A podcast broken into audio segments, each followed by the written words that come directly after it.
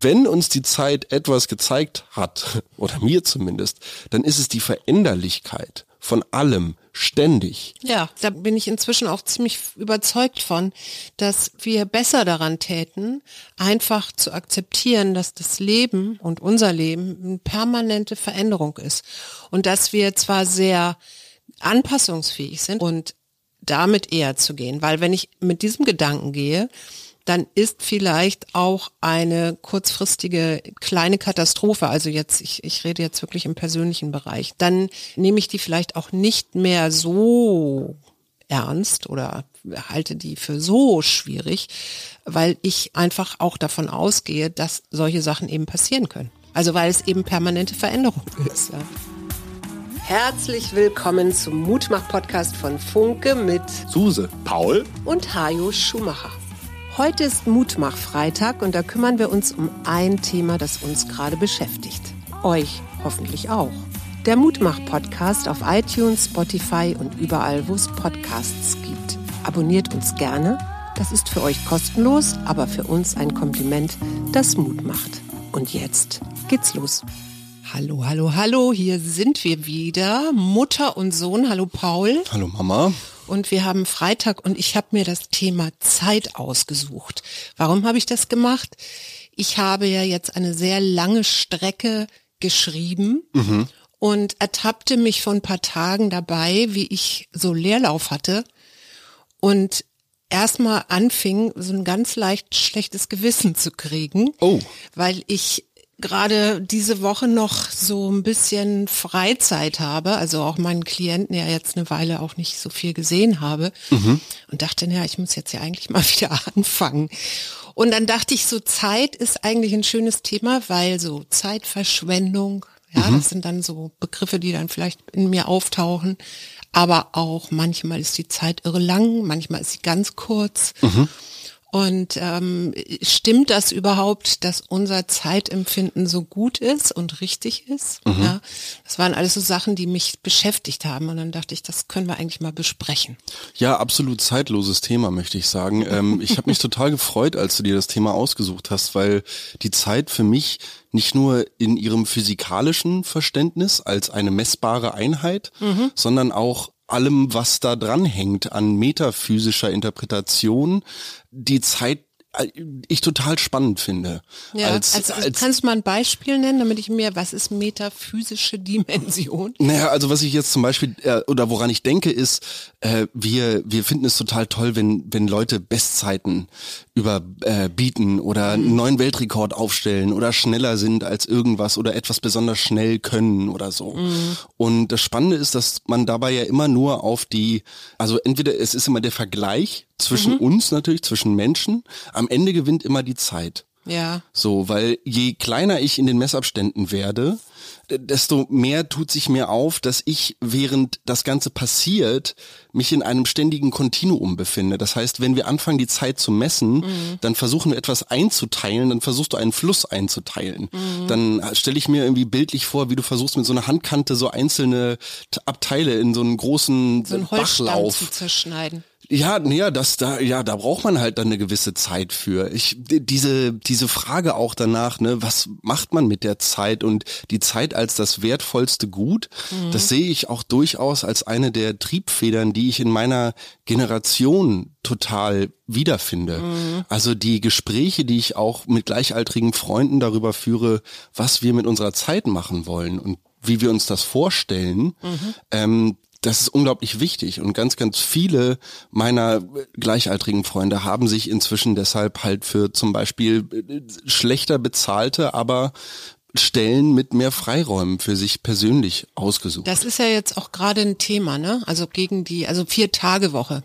Ne? Mhm. Nicht, also gegen die 40-Stunden-Woche weiß ich gar nicht, aber vier Tage Woche auf jeden Fall. Und das wird ja doch ökonomisch ähm, grenzwertig, sage ich mal, bewertet. Ne? Mhm. Also es gibt natürlich Jobs, wo du, wo du vielleicht frei oder Zeit Zeiten hast, wo du nicht viel produzierst oder machst und dann kann man sich natürlich wirklich die Frage stellen, was mache ich hier eigentlich? Sitze ich hier an diesem Arbeitsplatz, wobei ich dann vielleicht auch ganz andere Sachen viel besser jetzt machen könnte. Mhm. Und andererseits ist es ja oder wird es ja so zugeschrieben als Phänomen deiner Generation. Und jetzt bist du ja aber eigentlich in einem Fünf-Tage-Job. Wie, wie empfindest du das denn selber? Also ich habe versucht, tatsächlich solche Formeln und Phrasen wie keine Zeit haben oder mir jetzt ähm, Zeit nehmen mhm. oder sowas aus meinem Wortschatz zu verbannen, gerade um, um diese Mausefalle Fünf-Tage-Woche und irgendwie die Einteilung dahingehend zu vermeiden. Also das versuche ich aktiv ja. tatsächlich, ähm, weil ich, weil ich gar nicht so Lust habe, meinen persönlichen Energietageshaushalt, den ich mir auch nicht wie so eine Batterie vorstelle, die morgens aufgeladen ist und mhm. abends wieder leer, sondern die kann, also das ist ein durchaus fluktuierender Akkumulator ja. von, von Energie, der so äh, tagesformabhängig ist tatsächlich. Das sind dann wahrscheinlich eher so biochemische Prozesse, die aber auch mit der Zeit ja, ja dann vom Körper irgendwie reguliert werden. Ne? Genau. Ähm, aber äh, worauf ich zurückkommen wollte, ist diese, diese Phrasen, dass man keine Zeit hat, ähm, das ist meiner Meinung nach, und da bin ich wieder bei diesem guten Neujahrsvorsatz, den mhm. ich ja für dieses Jahr gefasst habe, diese soziale halbe Stunde mhm. da irgendwie mitzurechnen. Und äh, als ich bewusst damit angefangen habe, habe ich auf einmal gemerkt, dass es eher darum geht, und da bin ich bei dem, was du gerade beschrieben hast, was möchte ich wirklich mit meiner Zeit machen? Mhm. Also möchte ich an diesem Nachmittag abends noch jemanden treffen und habe ich die Energie dazu? Also mhm. denke ich jetzt zum Beispiel, dass ich an einem Mittwochabend in einer Woche um 20 Uhr dann noch mit einem Kumpel ein paar Bier in der Kneipe trinken gehe. Und was denkst du? So, nee, ich, nee. ich denke, nee, so. Ich habe meine Bandprobe in der Woche, die, das ist so das Ding, was echt immer lange geht. Mhm. Und dafür bin ich am Freitag dann auch immer gut müde. Die Erfahrung habe ich jetzt schon, die, die, den Versuch habe ich jetzt schon so lange experimentell durchgeführt, dass meine Fehlerquote extrem gering ist mhm. und ich mit nahezu hundertprozentiger Wahrscheinlichkeit sagen kann, ja, ich werde am Freitag müde sein. So, müde auf Arbeit macht mir keinen Spaß. Man muss dazu und, sagen, du stehst auch echt extrem früh auf, ne? Ja, das ist alles, alles eine Frage der, alles eine Frage der Perspektive. So mhm. ist ja auch ein selbstgewähltes Schicksal mit, ja. mit meinem Job. Aber also das ist halt ein, einer dieser Erfahrungswerte, die ich gemacht habe. Und ich glaube, die Frage, was möchte ich jetzt wirklich machen? Damit kommt man auch aus dieser Falle raus, ne, irgendwo zu sitzen und zu denken, ey, ich muss jetzt irgendwas machen, ich muss jetzt irgendwie produktiv sein. Mhm. Wenn man da erstmal zu sich kommt und sich fragt, was möchte ich denn jetzt gerade machen, mhm. dann lässt sich daraus vielleicht oder zumindest in meinem Fall eine Motivation formulieren, die mir dann hilft, das tatsächlich anzugehende zu tun. Wenn das nicht gerade auf Arbeit die Frage ist, ne? Weil da ist, da ist es, glaube ich, schwierig. Da bist sagen, du zum Teil sehr abhängig, ja klar. Da bist du total abhängig. Ey, habe ich ein Beispiel aus dieser Woche. Ja. Ich hätte ja eigentlich, ähm, äh, lustig, Spoiler jetzt, ne? Ich hätte eigentlich diese Woche meinen ähm, äh, Aasbaum 2 Schein machen sollen, also Motorsäge im, im Steiger. Und ähm, wir stehen am Dienstag vor den Prüfungsbäumen und es ist niemand da. Mhm. Also Steiger ist nicht da, Kollege war ein bisschen verspätet, alles okay, war um 8.15 Uhr dann da, so und ähm, dann immer noch niemand, keine Ausbilder, kein Prüfer, niemand so. Dann haben wir irgendwie eine Nummer auf dem Zettel gefunden, haben da angerufen, hatten auch dann den Ausbilder vom Tag vorher, vom Montag an der Strippe. Naja, dem war über Nacht sein Pkw geklaut worden mit Ach sämtlicher Gott. Kletterausrüstung drin und jetzt wurde halt dieser Lehrgang quasi irgendwie abgesagt so. Ah. Wie blöd. Ja. Ja, gut, aber ich meine, wovon wir, was ich spannend fand, ähm, jetzt in der Vorbereitung auf, auch auf diesen Podcast, ist ja ein Satz, von dem wir sehr stark hier in der westlichen Gesellschaft geprägt sind, ist, dass Zeit Geld ist. Ja. Ne? Ein, ein, ein Satz, den Benjamin Franklin im 18. Jahrhundert geprägt hat in seinem Buch Ratschläge für junge Kaufleute. Ja. Das hat er irgendwie 1748 oder so geschrieben. Und da ist tatsächlich das das wichtigste Prinzip der Arbeitswelt. Mhm. Und ähm, das ist ja vielleicht auch für die Zeit noch irgendwie verständlich. Ja. Ähm, aber natürlich für unsere heutige Zeit überhaupt nicht mehr, äh, wie sagt man, Doch, lebenstauglich auf eine Art. Voll. Ich, ich glaube tatsächlich total. Ähm, ich glaube, dass es einfach nur ein bisschen umformuliert gehört. Und zwar, du bist Zeit.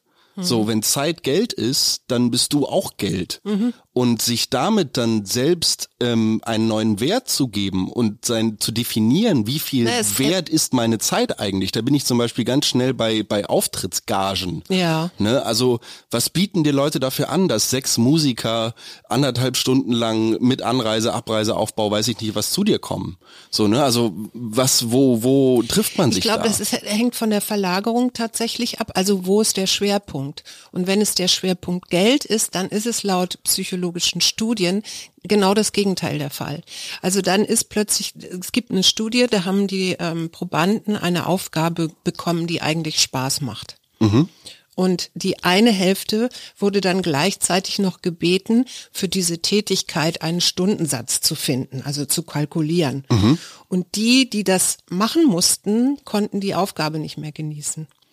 Also diese Zufriedenheit, die Aha. man ja denkt, die vielleicht das Geld dann mit sich bringt, die ist nicht der Punkt. Das ist nicht der Punkt, sondern der Punkt ist, wo finde ich Zufriedenheit? Und das ist eben, Ja.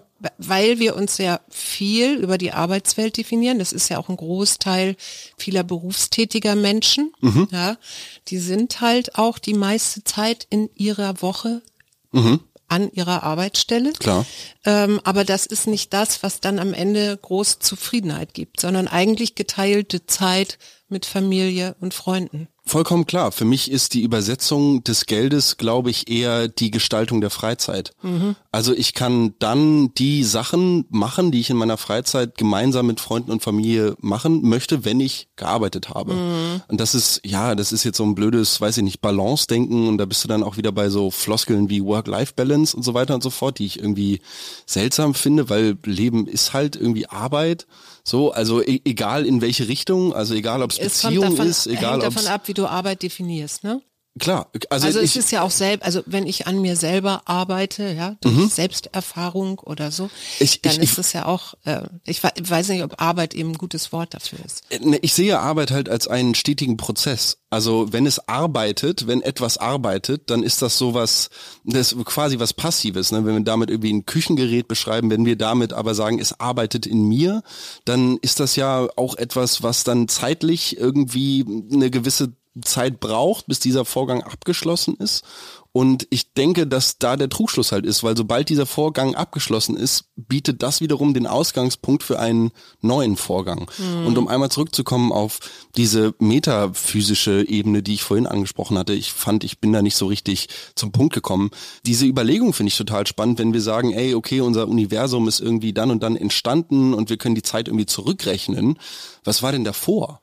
Also ist jetzt mit diesem Knall die Zeit dann auch entstanden oder gab es vorher kein, also was ist das jetzt? Ist das so ein Zeitstrahl, der irgendwie die ganze Zeit nach vorne geht? Ja, so ist, das ist unser lineares Denken, ne? Das Genau. ist unser Ursachen- und Wirkungsdenken, das Mhm. wir haben. Und wenn du dir jetzt anguckst, wann denn die Zeit gemessen wurde, Mhm. dann fängt das irgendwie 5000 Jahre vor Christus an, als die alten Ägypter angefangen haben mit ihren Sonnenuhren. Mhm. Und dann haben sie irgendwann festgestellt, ja, hm, gibt auch manchmal Tage, da scheint die Sonne nicht. Das ist dann ein bisschen schwierig, dass da so ein Stab in der Erde irgendwie Schattenwürfe macht und man das so einteilen kann. Und dann haben sie also alle möglichen anderen Erfindungen gemacht. Unter anderem gab es eine Wasseruhr, wo eben Löcher im Boden waren, also in diesen, diesen Behält, dieses Behältnis, wo das Wasser drin war. Und äh, je nachdem, wie weit er sich abgesenkt hatte, war das dann auch eine gute Möglichkeit, eben auch in der Dunkelheit zum Beispiel Zeit zu messen. Ne? Ich hätte jetzt ja an die Sanduhr gedacht, so. Ja, die Sanduhr ist dann auch, auch so eine Erfindung. Aber ich fand das ganz interessant und letztendlich haben wir unser heutiges Zeitverständnis so ein bisschen auch den Religionen ähm, zu, wie sagt man, verdanken, weil die Mönche eben irgendwann ganz klare Zeitpunkte brauchten, wann sie denn ihre nächtliche Messe oder ihre, ne, also wann sie aufstehen, ihre Litaneien singen und so weiter, oder ihre Gebete. So, also die, die Zeitmessung ist im 12. Jahrhundert entstanden und Ich- eben mit den Mönchen. Ich frage mich, ob das den Jungs so verkauft wurde, als von wegen das göttliche Gebot, so das, das muss jetzt so gemacht werden, weil anders könnte ich mir nicht vorstellen, dass man irgendwie freiwillig um die Uhrzeit aufsteht, um zu beten. Aber ähm, Ja das gut, die haben sich aber da ja verpflichtet. Das ist ja ihre Arbeit. beschreibt natürlich auch so ein bisschen die die dominierende, äh, weiß ich nicht, den dominierenden Faktor bei Zeit. Ne? Also wie, die sitzt uns ja die ganze Zeit im Nacken. Die kann also, uns, im, das hängt ja immer von uns selber ab, ob wir das so. Das ist genau, das ist, hängt nicht, auf ne? jeden Fall von der Betrachtungsweise ab. Aber ich fand das so spannend, ähm, um auf meiner physikalischen Schiene zu bleiben, was Harald Lesch gesagt hat in einem Vortrag, den ich online mir angeguckt habe zu dem Thema.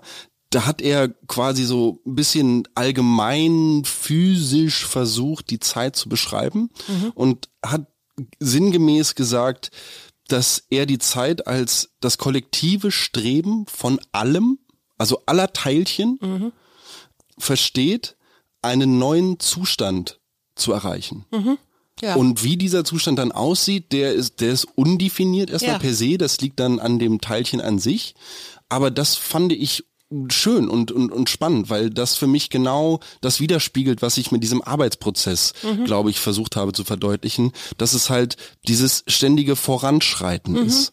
Genau, und das muss ja nicht, also wir haben diese Zeiteinheit, Mhm. ja, aber hätten wir die jetzt nicht, ja, und würden wir nicht immer annehmen, dass ähm, sich oder oder auch so in unserer Sicherheit schwelgen wollen und in unserer Kontrolle, dann würden wir vielleicht feststellen, dass es eigentlich im Grunde permanente Veränderung ist. Und dass die Natur uns das auch vorlebt. Ja? Und dass es immer danach geht, was ist jetzt, was sind jetzt gerade für Faktoren da am Werk und dann ist eben, weiß ich nicht, den einen Sommer ist es dann trocken, da, da wachsen dann bestimmte Pflanzen nicht so gut. Und äh, andere kommen dafür, weil das ist dann eben die Veränderung. Und ne, so. Und vielleicht uns mal ein bisschen zu lösen von diesem Zeitverständnis. Also weil uns das eigentlich ja einschränkt. Und was mir so dabei eingefallen ist, ist, wie hast du das, wie erlebst du das jetzt? Also als Kind sind ja Zeiten unglaublich lang, bis man denn wieder Weihnachten hat ne? oder Geburtstag oder so. Wie ist das jetzt für dich aktuell? Äh, verrückt. Äh, tatsächlich habe ich das Gefühl, dass die Zeit schneller vergeht. Aber ich habe auch darüber nachgedacht und bin für mich zu dem Schluss gekommen, dass das ein Fluch des bewussteren Umganges mit Situationen und Erlebnissen ist. Weil in dem Moment, wo ich feststelle, dass jeglicher Augenblick in meinem Leben eine absolute Einzigartigkeit enthält, dann möchte ich gar nicht mehr aufhören, diesen Film zu gucken. Und wenn ich etwas wirklich gerne mache, und das ist dann am Leben sein in dem Fall, dann vergeht die Zeit unglaublich schnell. Und auf einmal stehe ich jetzt in einem Jahr 2023 und gucke irgendwie zurück und denke mir, ach, genau, das habe ich ja das ganze Jahr über getrieben, aber jetzt ist schon fast wieder Dezember. Also die Psychologen führen das darauf zurück, ähm, dass wir ja, je länger wir leben, umso mehr Gedächtnisinhalte haben wir auch. Wir hatten ja neulich auch das Thema Erinnerung. Ne? Und äh, desto länger es dann voranschreitet, die jeweilige Zeitspanne, umso mehr äh, nehmen wir das auch wahr, dass es also immer immer kurzlebiger wird ja, oder dass die Zeit kürzer wird oder so.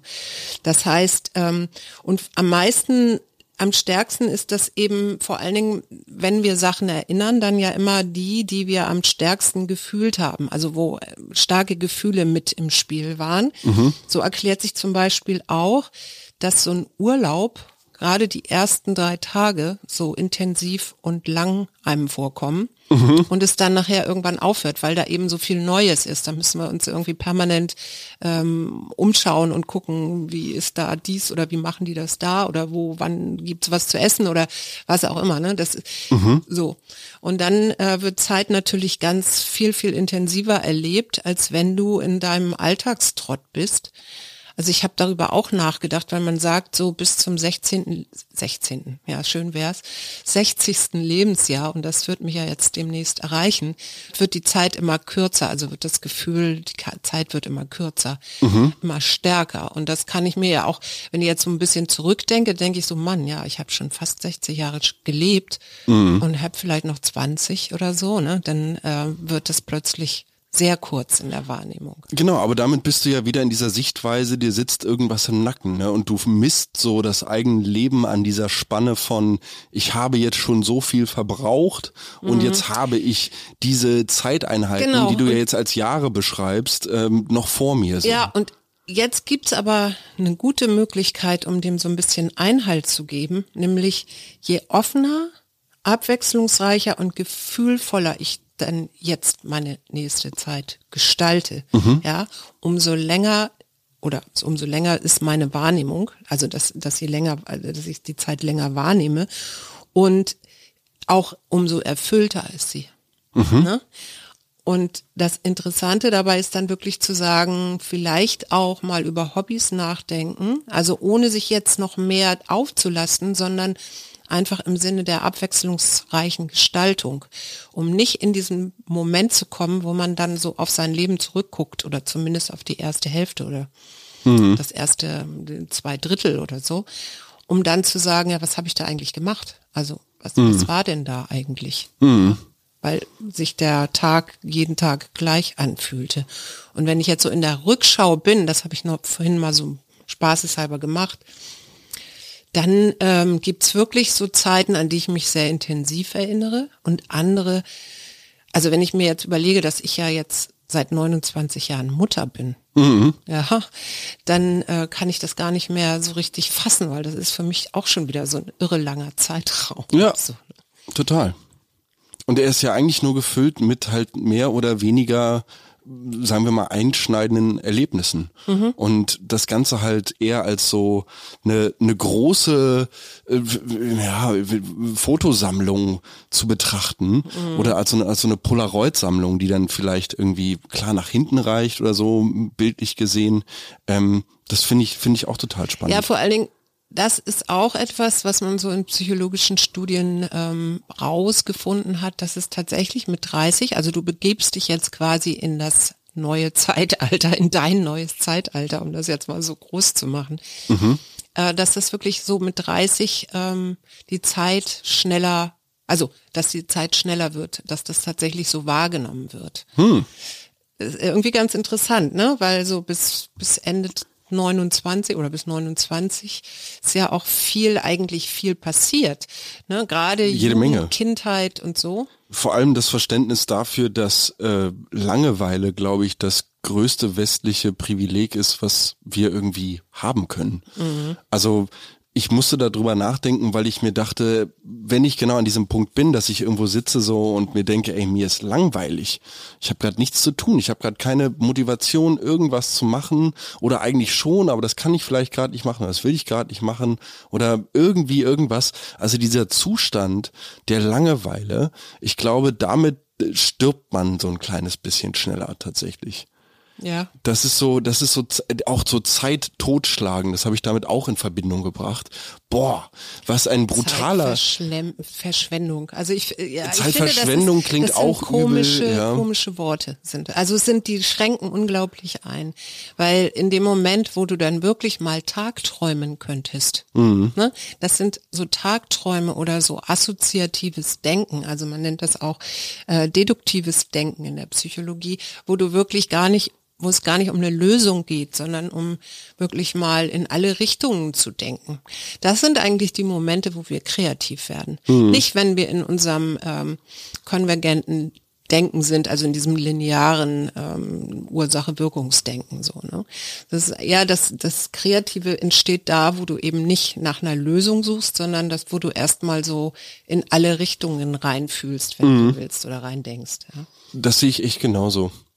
Und ich finde so paradox daran, gerade im Wald, wo ich ja sehr viel so Wahrnehmungsübungen auch mache mit Menschen, die mit mir in den Wald gehen, mm, da verschwindet die Zeit ganz häufig. Mhm. Also ich, ich weiß, der letzte Waldtag, ähm, da guckte ich irgendwann auf die Uhr und ich wusste, eine Teilnehmerin, die muss also eine Viertelstunde vorher gehen, weil die dann auch ähm, wieder am Parkplatz sein musste und weil sie da irgendwie abgeholt werden wollte. Und ich habe dann überlegt, ob wir noch, noch irgendwas machen und stellte dann fest, huch, die Zeit ist weg. Mhm. Also es war gar nicht mehr Zeit genug, ähm, um noch irgendwas Neues anzufangen.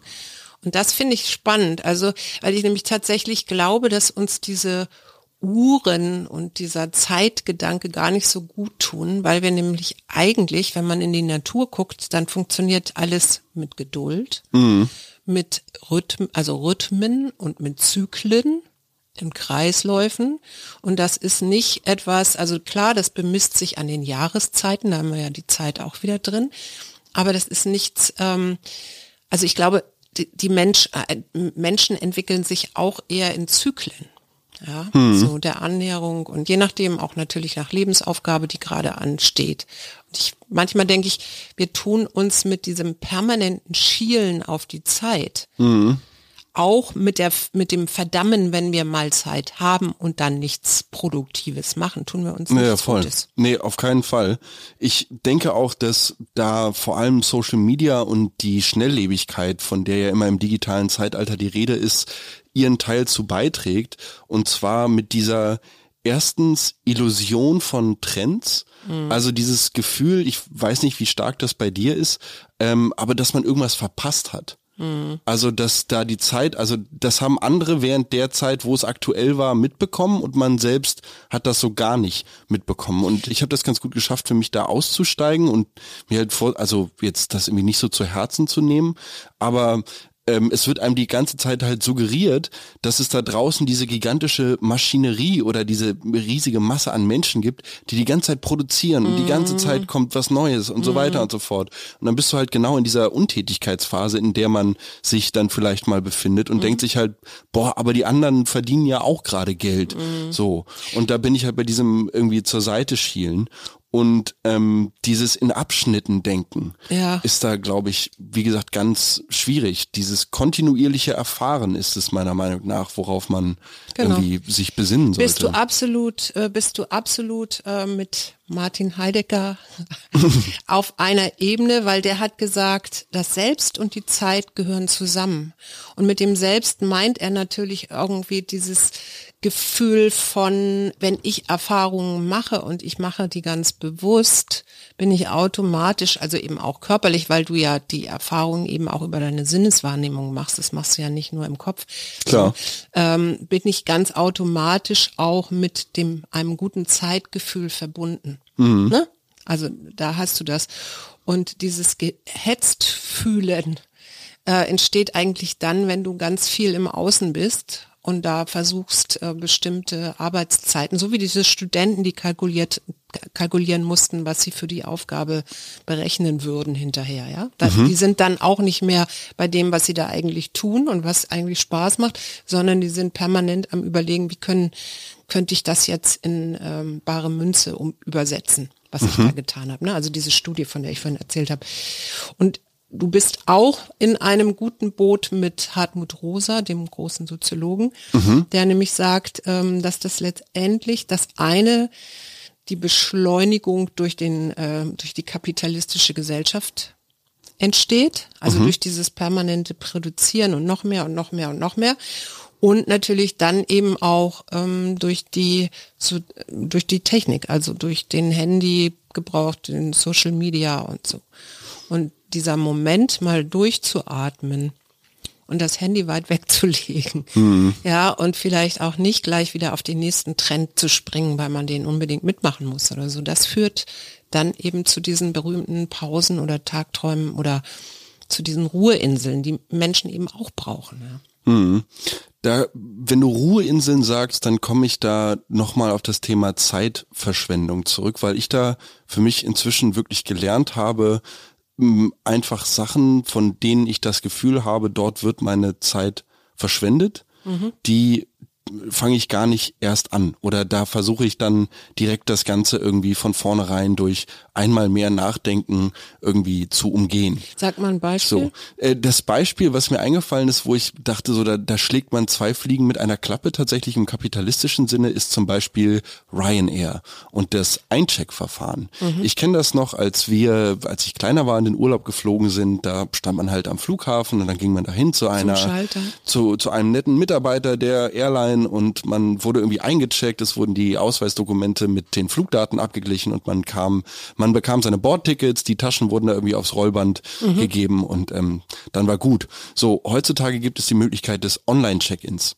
Mhm. Ähm, dieser Online-Check-in, obwohl er nur einen Bruchteil meiner Zeit beansprucht, ist natürlich eine Dienstleistung, die von Ryanair ausgelagert wird auf den Kunden. Also dafür muss jetzt kein Mitarbeiter mehr irgendwo sitzen und das Ganze überprüfen. Das macht der Kunde von sich aus und ja. bestätigt damit selbst die Richtigkeit seiner Angaben und kann damit direkt zum Sicherheitscheck-in durch. Dafür erspare ich mir die Zeitverschwendung, in irgendeiner Schlange zu stehen, äh, zwei Stunden vorm Abflug, um dann bei einem unterbesetzten Schalter, weil die Airline an absolut allem sparen muss, wo es nur geht, um diese Flugpreise zu halten, mhm. ähm, und setze mich diesem Stress nicht aus. Dafür, dass ich vorher quasi einmal meine äh, Hausaufgaben gemacht mhm. habe, mhm. emotional gesehen. Und das, was ich jetzt anprangere, ist halt, naja, klar, es macht Sinn oder es ergibt Sinn für mich, es erspart mir Stress, da an irgendeiner Stange zu stehen und ich weiß nicht was. Auf der anderen Seite tue ich damit der Fluggesellschaft natürlich auch einen Gefallen, indem mhm. ich halt diesen Schritt der Dienstleistung übernehme. Auf der anderen Seite muss ich tatsächlich auch sagen, vielleicht eigentlich gar nicht so blöd, wenn man den Reisegesellschaften da so ein bisschen entgegenkommt und dann gemeinsam irgendwie den äh, Planeten ein kleines wenig ein, grüner machen könnte. Aber ähm, ich denke, das wird bei den Preisen und der Preisgestaltung nicht in naher Zukunft der Fall sein. Ja, also was mir noch dazu eingefallen ist, was man ja oft sagt, ist auch gerade so Achtsamkeitsansätze, Meditation. Und das Schöne ist, bei während der Meditation verlierst du auch deine, deine Zeit. Mhm. Also, aber da bist du wieder bei der Wahrnehmung. Ich nehme etwas bewusst wahr. Das macht man ja mit Meditation. Das ist ja im Grunde auch eine große Achtsamkeitsübung, wenn man so will. Und der Psychologe Philipp Simbago, der viel zu Gegenwart und äh, Zeit und so weiter geforscht hat oder immer noch tut, der sagt, ähm, das eine ist diese Gegenwartsorientierung. Äh, das machst du ja mit Achtsamkeit, ne? hier und jetzt.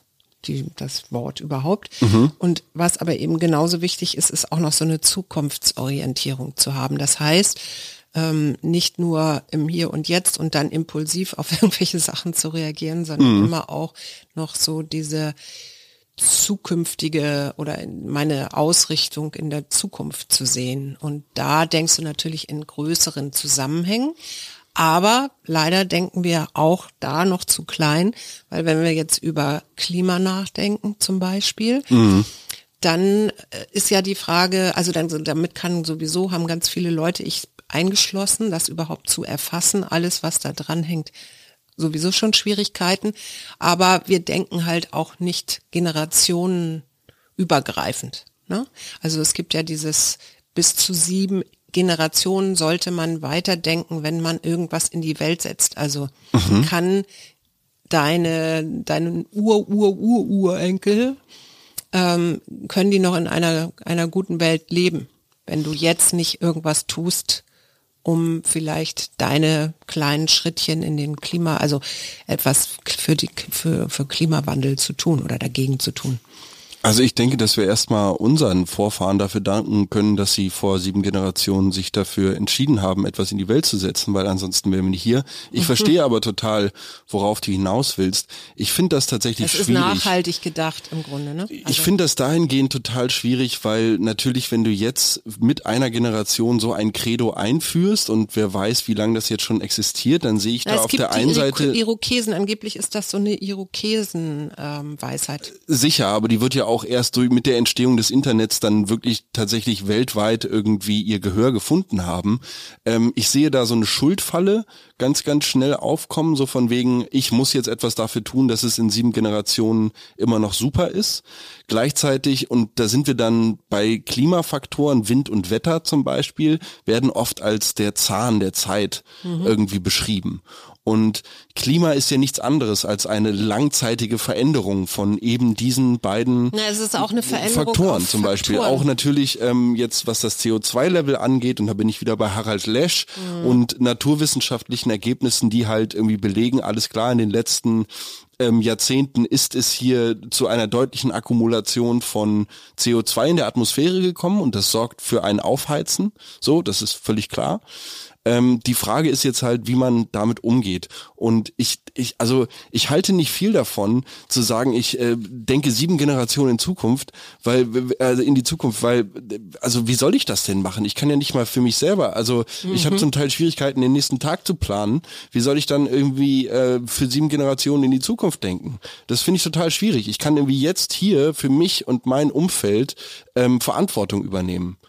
So, und wenn das dabei hilft, in sieben Generationen eine noch, ein noch lebenswertes Umfeld zu generieren, cool. Aber ich möchte mich nicht dem Druck aussetzen zu sagen, ich muss jetzt den Cousin dritten Grades von meinem Nachbarn so äh, irgendwie die siebte Generation da. Ich weiß nicht, da bin ich äh, inzwischen echt so ein ja. bisschen abgeklärt. Naja, gut, aber das ist ja, das ist ja auch immer die Frage, willst du die Welt retten oder denkst du, und da wäre ich so zweiter Meinung, also ich, das wäre das, was ich eher vertreten würde, ist, was kann ich selber tun, damit ich zumindest in mein, meinem Umfeld ähm, sinnvoll handel oder so. Ne? Klar, also das habe ich, das habe ich kann ja ich dir, kann ich dir wieder mitgeben. Ja, äh, each one ne? teach one ist genau. so ein genau. englischer Ausspruch. Ne? Also jeder sollte jemanden lehren oder jeder einen oder anderen. Zumindest was weitergeben oder so. Ne? Das ähm, ich finde halt, wenn du zum Beispiel sagst, äh, man soll nicht versuchen, die Welt zu retten, dann ist dieses sieben Generationen Denken ist genau das für mhm. mich, ist versuchen, ja. die Welt zu retten. Weil du versuchst damit weit über deinen persönlichen Horizont hinaus etwas zu beeinflussen. Mhm. Die, wenn uns die Zeit etwas gezeigt hat, oder mir zumindest, dann ist es die Veränderlichkeit von allem ständig. Ja. Also es ist genau das. Das habe ich ja vorhin schon gesagt. Dass, da bin ich bin ich inzwischen auch ziemlich überzeugt von, dass wir besser daran täten, einfach zu akzeptieren, dass das Leben und unser Leben eine permanente Veränderung ist und dass wir zwar sehr anpassungsfähig sind, das sieht man ja, sonst würden wir diesen Planeten ja nicht in so einer riesengroßen Anzahl be be bevölkern. Mhm. Ja, also wir sind sehr anpassungsfähig und damit eher zu gehen. Weil wenn ich mit diesem Gedanken gehe, dann ist vielleicht auch eine kurzfristige kleine Katastrophe, also jetzt, ich, ich rede jetzt wirklich im persönlichen Bereich, nicht von mhm. Kriegen oder so, mhm. dann äh, nehme ich die vielleicht auch nicht mehr so ernst oder halte die für so schwierig, weil ich ähm, einfach auch davon ausgehe, dass solche Sachen eben passieren können. Also weil es eben permanente Veränderung ist. Ja. Ich denke, dass Chaos, wenn ich damit jetzt auf die zum Beispiel persönliche Krise zu sprechen komme, das Chaos, das der Grund, weiß ich nicht, Antrieb für, für die Kreativität, für die Evolution, für eintretende Zustandsveränderungen mhm. ist. Also es muss irgendwie von Chaos ausgehen. Mhm. So und ähm, ja, unser unsere Definition von Chaos. Ne, vielleicht würde, würde von außen jemand sagen, ist doch gar kein Chaos, ist doch alles eigentlich ganz logisch, dass das jetzt so war und nicht so oder so sich verändert hat. Was völlig logisch ist, ist, dass wir an dieser Stelle noch ein kleines Gedicht über die Zeit hören. Ich oh ja. habe etwas von Theodor Fontane mitgebracht und es heißt, überlass es der Zeit. Ja, gern. Erscheint dir etwas unerhört, bist du tiefsten Herzens empört. Bäume nicht auf, versuch's nicht mit Streit, berühr es nicht, überlass es der Zeit. Hm. Am ersten Tage wirst du feige dich schelten, am zweiten Tage lässt du dein Schweigen schon gelten. Am dritten hast du's überwunden, alles wichtig, nur auf Stunden. Ärger ist Zehrer und Lebensvergifter, Zeit ist Balsam und Friedensstifter. Ja, ob die Zeit, weiß ich nicht. Aber also ja, die, das ist dieser Spruch, die Zeit heilt alle Wunden und so, ne? Und da ist ja durchaus was dran. Aber ähm, ja. Also ich, ich glaube tatsächlich, dass da man selbst ja Zeit ist, also eine Akkumulation von mhm. Erlebnissen. Manifestierte Zeit. Äh, quasi, genau, analog übersetzte Zeit, wenn wir mal so, äh, so selbstverherrlichend sein dürfen in dieser Kette der gigantischen Schöpfung. Ähm, dann, dann ist das ja völlig klar, weil ich mich selbst heilen muss. Mhm. Also ich muss mir erlauben zu heilen. Ich muss mir zum Beispiel, und Zeit heilt alle Wunden, da geht's ja dann häufig um Vergebung zum ja, Beispiel. Genau, und also wenn ich mir Ergebung, äh, Vergebung erlaube tatsächlich, das Loslassen erlaube, dann erreiche ich damit wieder eine Zustandsänderung. Mhm, und genau. ähm, ich denke, dass wir da bei diesem Selbst, also neuen Selbstverständnis sind, von welchem du geredet hast, dass wir da hinkommen sollten, uns halt als Kaulquappen in diesem gigantischen Fluss zu sehen. Hey, ich sehe uns immer als Seelensuppe. Ja, oder ey, vielleicht die große Seelenborscht im äh, Himmel oder die Tom Kagai oder die Kürbissuppe. Aber ja, es ist äh, ein tolles Thema. Ich könnte da noch ewig drüber ich reden. auch, aber ich finde jetzt, wir können auch mal aufhören. Es ist, die Zeit ist gekommen. Die ne? Zeit ist gekommen, genau. Und wir wünschen euch viel Zeit am Wochenende. Voll. Vor allem viel bewusste Zeit. Viel bewusste Zeit, genau. Er, erlebt sie schön und äh, wir hören uns wieder am Montag in alter Frische mit Paul und Hajo. Genau. Bis dahin. Bis dahin. Tschüss. Das war der Mutmach-Podcast von Funke. Jeden Montag, Mittwoch, Freitag ganz frisch. Unterstützt uns bei steady.fm, folgt uns auf Instagram oder hinterlasst gerne eine nette Bewertung. Wir hören uns.